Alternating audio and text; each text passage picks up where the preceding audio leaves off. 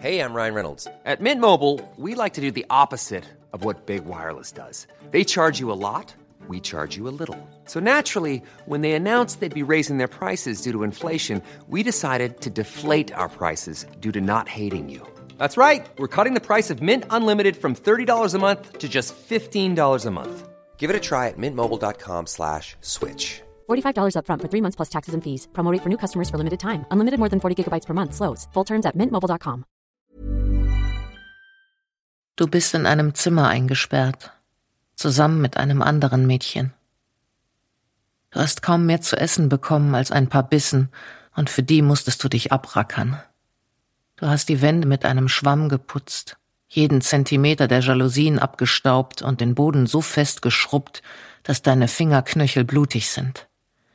Deine Haut riecht permanent nach Bleichmittel und ist stellenweise verätzt.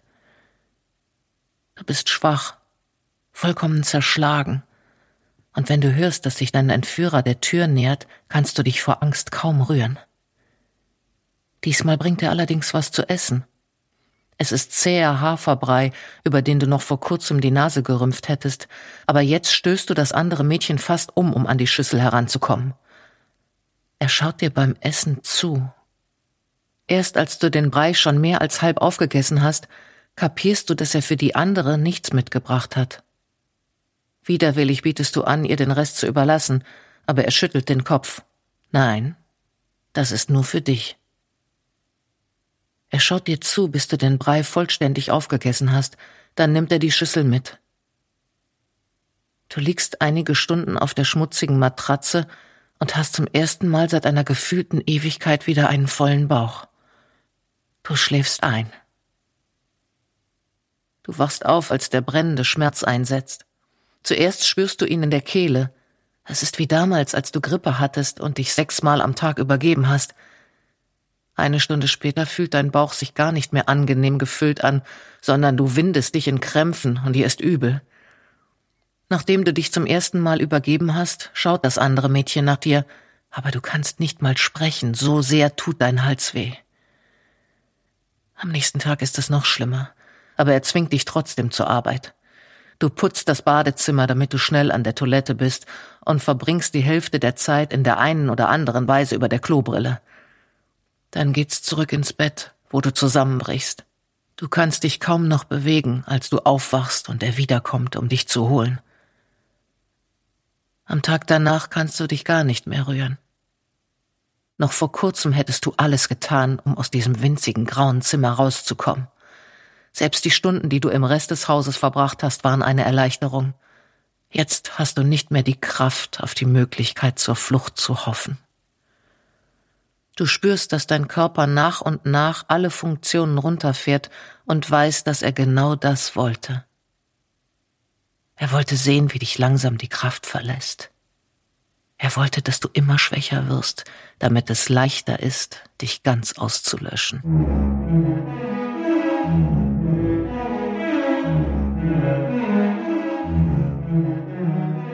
Die Fälle wurden nie aufgeklärt, die Täter wähnen sich in Sicherheit. Aber mit eurer Hilfe sorge ich dafür, dass den Opfern endlich die Gerechtigkeit widerfährt, die ihnen lange verwehrt blieb. Ich bin El Castillo und ihr hört Justice Delayed. Diese Woche hat der Podcast einen etwas anderen Ablauf. Statt der üblichen Mischung aus Interviews, Hintergrundinformationen und Monolog widme ich die gesamte Folge einem besonderen Interview. Vor mir liegt ein Stapel Zeitungen, eine Sammlung sämtlicher Artikel aus der Zeit, in der sie erstmals ans Licht der Öffentlichkeit trat. Heute sind True Crime Fans in der ganzen Welt mit ihrem Namen vertraut. Aber als sie damals verschwand, erwähnte die Tribune ihn in ihrer Schlagzeile gar nicht. Sie lautete einfach nur wieder Mädchen 11 von CK entführt? Nach sehr viel Bedenkzeit und gutem Zureden hat Nora Watson eingewilligt, ihre Geschichte auf Justice Delay zu erzählen. Wie diejenigen von euch, die mit dem Fall vertraut sind, vielleicht wissen, hat Nora seit ihrer Jugend keine Interviews mehr gegeben und lebt heute unter einem anderen Namen. Sie hat eingewilligt, ihr jahrzehntelanges Schweigen zu brechen, weil sie hofft, dass ihre Erinnerungen dazu beitragen können, den immer noch flüchtigen Serienmörder zu finden, der ihr die Kindheit geraubt hat. Und um ein Haar das Leben. Ich habe ihre Stimme für die Folge verfremdet. Das Interview ist ungekürzt, aber sie hatte auch ein Mitspracherecht, was die Fragen anging, die sie beantworten wollte. Mir ging es vor allem darum, sie ihre Geschichte erzählen zu lassen, ohne sie dabei durch viele Unterbrechungen und Fragen zu behindern. Also, los geht's mit dem Interview. Warum fangen wir nicht einfach so an? Was passierte, als Sie entführt wurden? Sie haben mir ja schon erzählt, dass der Countdown-Killer bei meiner Freundin geklingelt und mich mit einer Lüge dazu gebracht hat, in seinen Wagen zu steigen. Das war alles richtig. Als ich dann gemerkt habe, dass er gar nicht zu uns nach Hause fuhr, habe ich geschrien und von hinten gegen seinen Sitz getreten. Er hat mir befohlen, still zu sein und mir Schläge angedroht. Aber als wir an einer Ampel halten mussten, bin ich aus dem Wagen gesprungen und habe versucht wegzurennen. Ich kam aber nicht weit. Er hat mich innerhalb von Sekunden wieder eingefangen und auf den Rücksitz geworfen und mir irgendwas ins Bein gerammt. Hm, das muss eine Art Beruhigungsmittel gewesen sein. Das nächste, woran ich mich erinnere, ist nämlich, dass ich in diesem Zimmer in der Blockhütte aufgewacht bin und dass Jessica da war. Sie hat von Anfang an alles getan, um mich zu beschützen und sich wie eine große Schwester verhalten. Als ich geweint habe, hat sie den Mann angeschrien, bis er aus dem Zimmer gegangen ist. Sie hat mir erklärt, wie man sich am besten ihm gegenüber benimmt aber ich habe nicht sofort auf sie gehört. Als er später zurückkam und mich an die Tür gerufen hat, habe ich ihn ignoriert. Jessica hat mir zugezischt, dass ich aufstehen und zu ihm gehen soll. Aber ich habe einfach die Augen zugemacht und den Kopf abgewandt. Ja, da ist er dann reingekommen. Er hat sich neben mich aufs Bett gesetzt und mir in die Augen gesehen. Ich kann mich heute nicht mehr an sein Gesicht erinnern. Aber ich erinnere mich, an diesen harten, hasserfüllten Blick.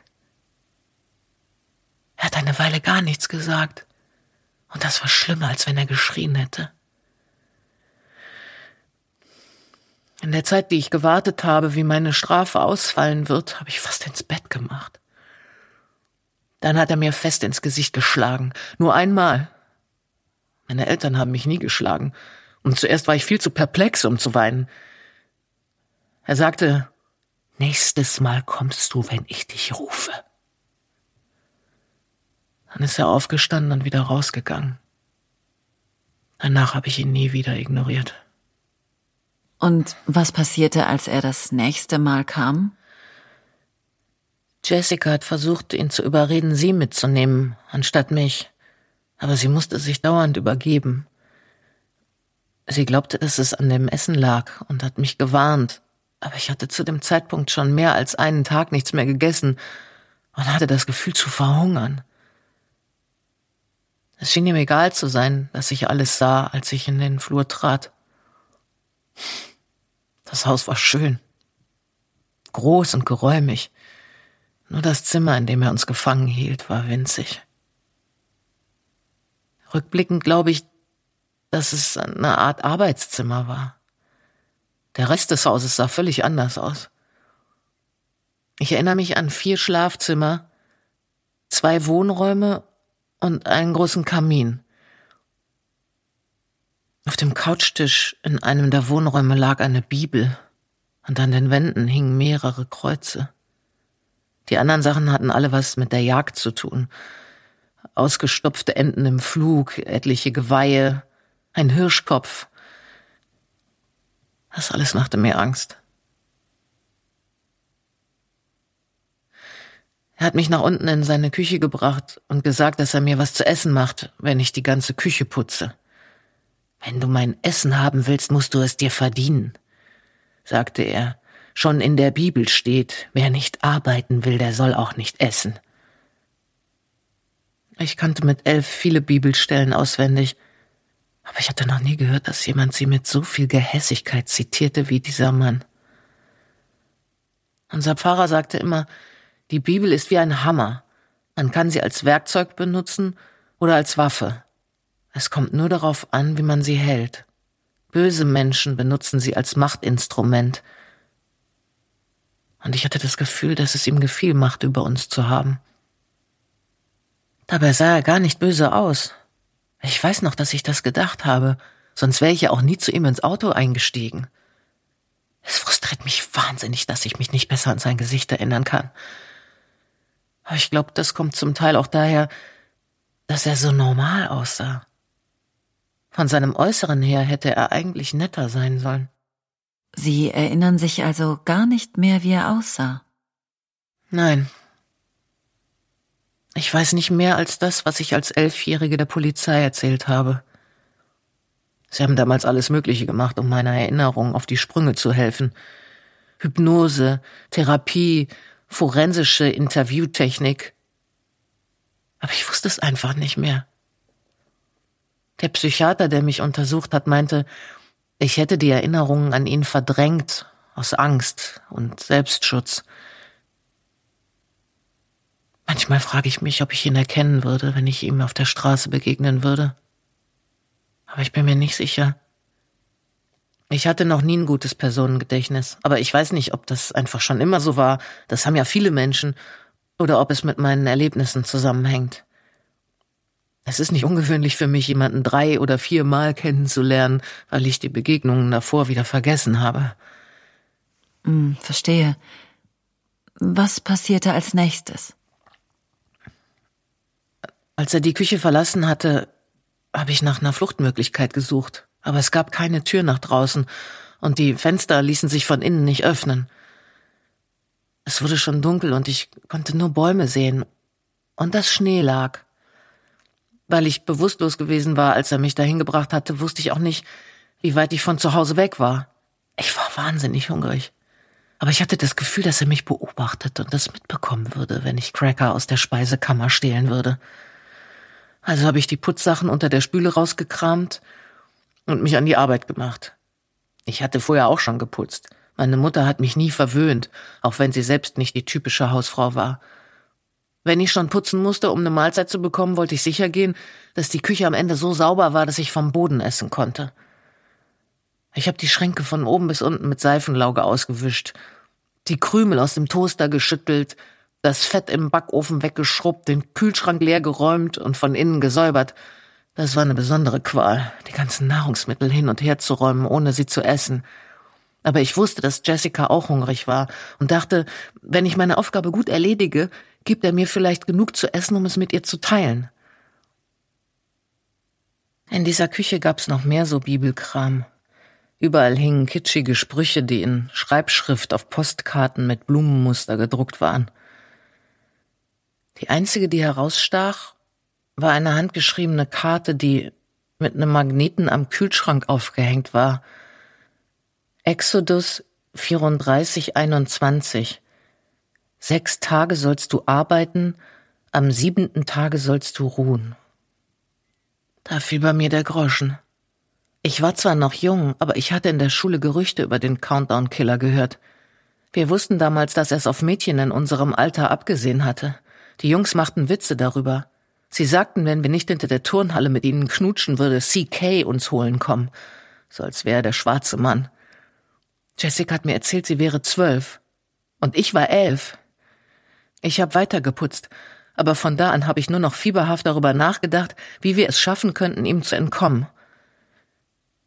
Ich habe mehr als drei Stunden gebraucht, bis ich fertig war.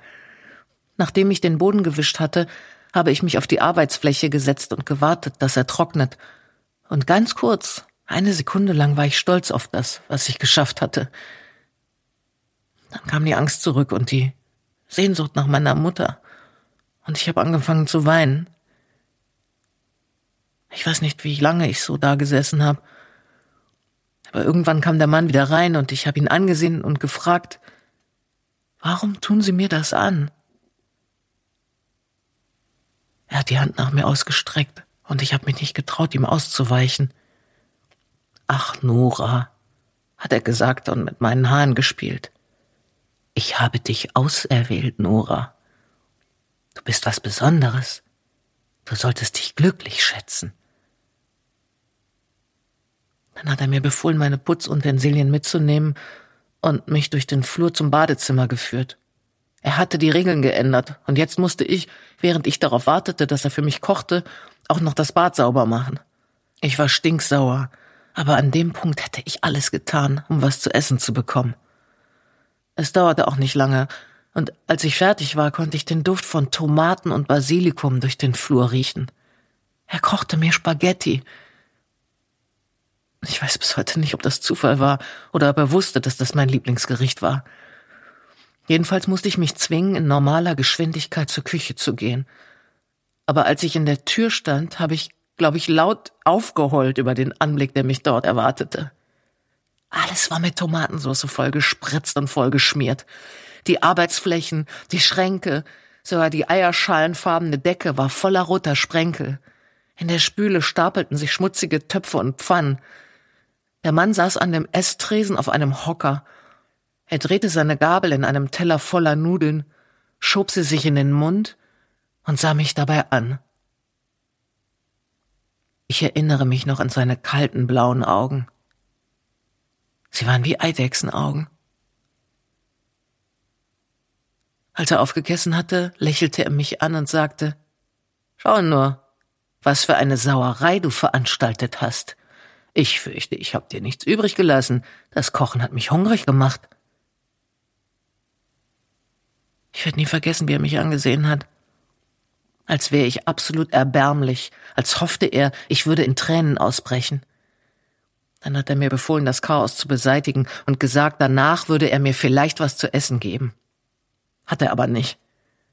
Als ich wieder fertig war mit Putzen, packte er mich am Arm und zerrte mich zurück in das Zimmer, wo er mich mit Jessica festhielt. Ich war so sauer, dass ich versucht habe, mich loszumachen und wieder in die Küche zurückzulaufen, aber als ich sah, in welchem Zustand Jessica war, habe ich meinen Hunger vergessen. Sie war offensichtlich sehr krank, aber ihm schien das ganz egal zu sein. Ich habe ihn angeschrien, dass sie zum Arzt muss, aber er hat mich angeguckt, als wäre ich nicht ganz bei Trost. Natürlich. Er hatte ja vor, sie umzubringen. Und mich auch. Und konnte Jessica Ihnen irgendwie helfen? Nein. Ihr ging's sehr schlecht. Sein System war wirklich perfekt. Bricht zuerst den Willen eines Mädchens und sorgt dafür, dass es vor Angst wie gelähmt ist, bevor du das nächste anschleppst und wieder von vorn anfängst. Auf diese Weise hat man das Gefühl, dass es unmöglich ist zu überleben oder sich zu wehren.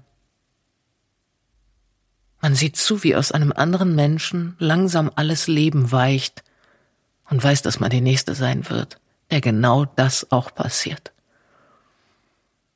Wenn CK irgendwas gut kann, dann andere terrorisieren und das Rad immer noch ein Stück weiter drehen, bis es nicht mehr auszuhalten ist.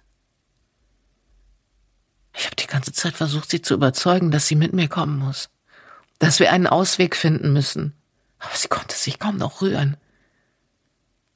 Einmal ist er gekommen, um sie zu holen, ich glaube an meinem zweiten Morgen dort. Aber er hat sie nur 20 Minuten später schon wieder zurückgebracht. Und danach konnte sie sich fast gar nicht mehr bewegen. Sie hat mir erzählt, dass er jeden Morgen sehr früh für ungefähr eine Stunde das Haus verlässt und wegfährt. Das war unsere Chance. Allerdings führte der einzige Weg aus diesem Zimmer durch ein Fenster. Es war sehr klein und nur weil es im zweiten Stock lag, war es nicht verschlossen. Er hat uns weisgemacht, das Grundstück würde von einem bissigen Hund bewacht und wir wären 30 Meilen von der nächsten Stadt entfernt. In einem Winter in Minnesota ohne Jacke oder Schuhe kam das einem Todesurteil gleich. Er hatte dafür gesorgt, dass eine Flucht unmöglich schien. Ich glaube, er war sich seiner Sache auch allzu sicher.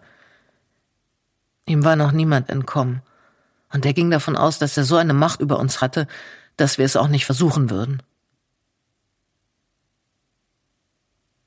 An meinem dritten Tag wurde mir klar, dass sonst die Zeit weglief. Ich wusste nicht, ob er Jessica umbringen würde, bevor er ein neues Mädchen entführt, oder ob er an diesem Tag losgefahren war, um sein nächstes Opfer zu verfolgen und zu kidnappen. Jedenfalls habe ich am Morgen zu Jessica gesagt, dass wir jetzt fliehen müssen oder nie. Die Mädchen vor uns waren wahrscheinlich zu groß, aber wir waren beide schmal genug, um uns mit dem Kopf voraus durch die Fensteröffnung quetschen zu können. Ich dachte, wenn wir uns lang ausstrecken würden, könnten wir das Regenrohr erreichen und dann runterrutschen. Ich hatte keine Ahnung, ob sie unser Gewicht aushalten würde, und es war auch klar, dass wir es, sobald wir unten ankamen, nur mit unseren Pyjamas bekleidet, mit Hunden und Bergen von Schnee aufnehmen mussten. Aber es gab keinen anderen Weg. Ich hatte mich geirrt. Ich habe versucht, das Regenrohr zu fassen zu bekommen, konnte es aber nicht erreichen, ohne die Balance zu verlieren. Die Öffnung war nicht groß genug, um ein Bein über die Fensterbank zu schieben und so das Gleichgewicht zu halten. Und als ich zum ungefähr zehnten Mal versuchte, das Rohr zu erwischen, spürte ich genau in dem Moment, in dem ich aus dem Fenster zu stürzen drohte, wie eine Hand nach meinen Kleidern griff und mich festhielt. Jessica stand hinter mir und hat mich davor bewahrt, auf den vereisten Boden unten zu fallen. Ich sagte ihr, wir müssen zusammen fliehen. Aber sie schüttelte nur den Kopf. Sie hat nicht mal was gesagt. Sie hat nur meine Hand gehalten und mit dem Kinn eine Bewegung zum Fenster gemacht. Nur weil sie zugepackt hat, konnte ich mich so weit aus dem Fenster lehnen, dass ich ohne abzustürzen an das Rohr herankam. Jessica hat sich mit ihren zitternden Beinen innen gegen die Wand gestemmt, hinausgelehnt und an mir festgekrallt, bis ich genug Halt hatte. Dann hat sie losgelassen. Ich hatte keine Zeit nachzudenken oder zu weinen. Das kam erst später. Als ich unten ankam, war ich schon völlig verfroren. Die Hunde waren, soweit ich weiß, nur eine von vielen Lügen, die CK uns aufgetischt hat. Ich habe sie weder gesehen noch gehört, aber ich bin auch nicht lange da stehen geblieben. Ich bin so schnell weggerannt, wie es in der Dunkelheit der frühen Morgenstunden möglich war. Rückblickend denke ich, dass ich nur überlebt habe, weil es noch dunkel war. Wenn die Sonne schon am Himmel gestanden hätte, hätte ich die Lichter der Tankstelle nicht gesehen. Aber so gab es diesen hellen Schein am Himmel, und ich wusste, in welche Richtung ich laufen musste. Die Tankstelle war nur eine halbe Meile entfernt. Noch so eine Lüge. Und sie hat mir das Leben gerettet. Warum sind Sie vorher nie in den Medien aufgetreten? Sie hätten bestimmt ein Vermögen verdienen können, wenn Sie Ihre Geschichte erzählt hätten. Ich möchte aus dem, was mir passiert ist, keinen Profit schlagen. Ich will nur, dass CK geschnappt wird. Ich will, dass er für das, was er mir und Jessica und all den anderen Mädchen angetan hat, bestraft wird. Wenn Sie an Ihre persönlichen Erfahrungen mit CK denken, was finden Sie, sollten die Leute über ihn wissen? Zwei Dinge schienen ihm überaus wichtig zu sein. Macht auszuüben und Angst zu schüren. Alles, was er tat. Jede Geste uns Mädchen gegenüber und jedes Wort, das er an mich gerichtet hat, als ich zitternd in seiner Blockhütte lag, hat diese beiden Bedürfnisse befriedigt.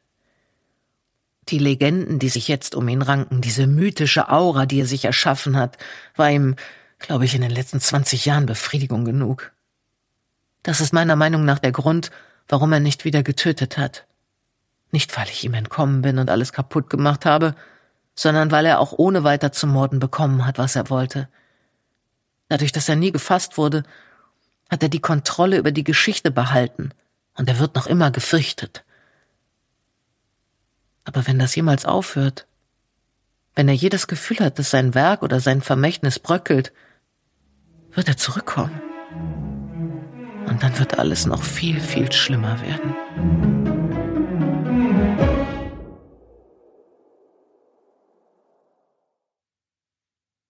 Dieser Podcast basiert auf dem Roman Der Countdown Killer. Nur du kannst ihn finden von Amy Suter Clark aus dem amerikanischen Englisch von Birgit Schmitz.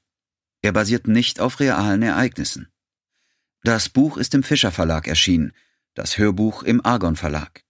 Beides ist im Buchhandel erhältlich.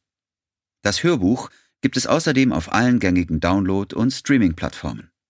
Links dazu findet ihr in den Show Notes zu dieser Episode. Elle setzt ihre Ermittlungen hier in der nächsten Folge fort. Wenn ihr nicht warten wollt, findet ihr die ganze Geschichte in Buch und Hörbuch. Das ist ein Podcast von Argon Lab. Weitere Podcasts von Argon Lab findet ihr auf podcast.argon-verlag.de. Neuigkeiten zu unseren Podcasts gibt's bei Facebook und Instagram.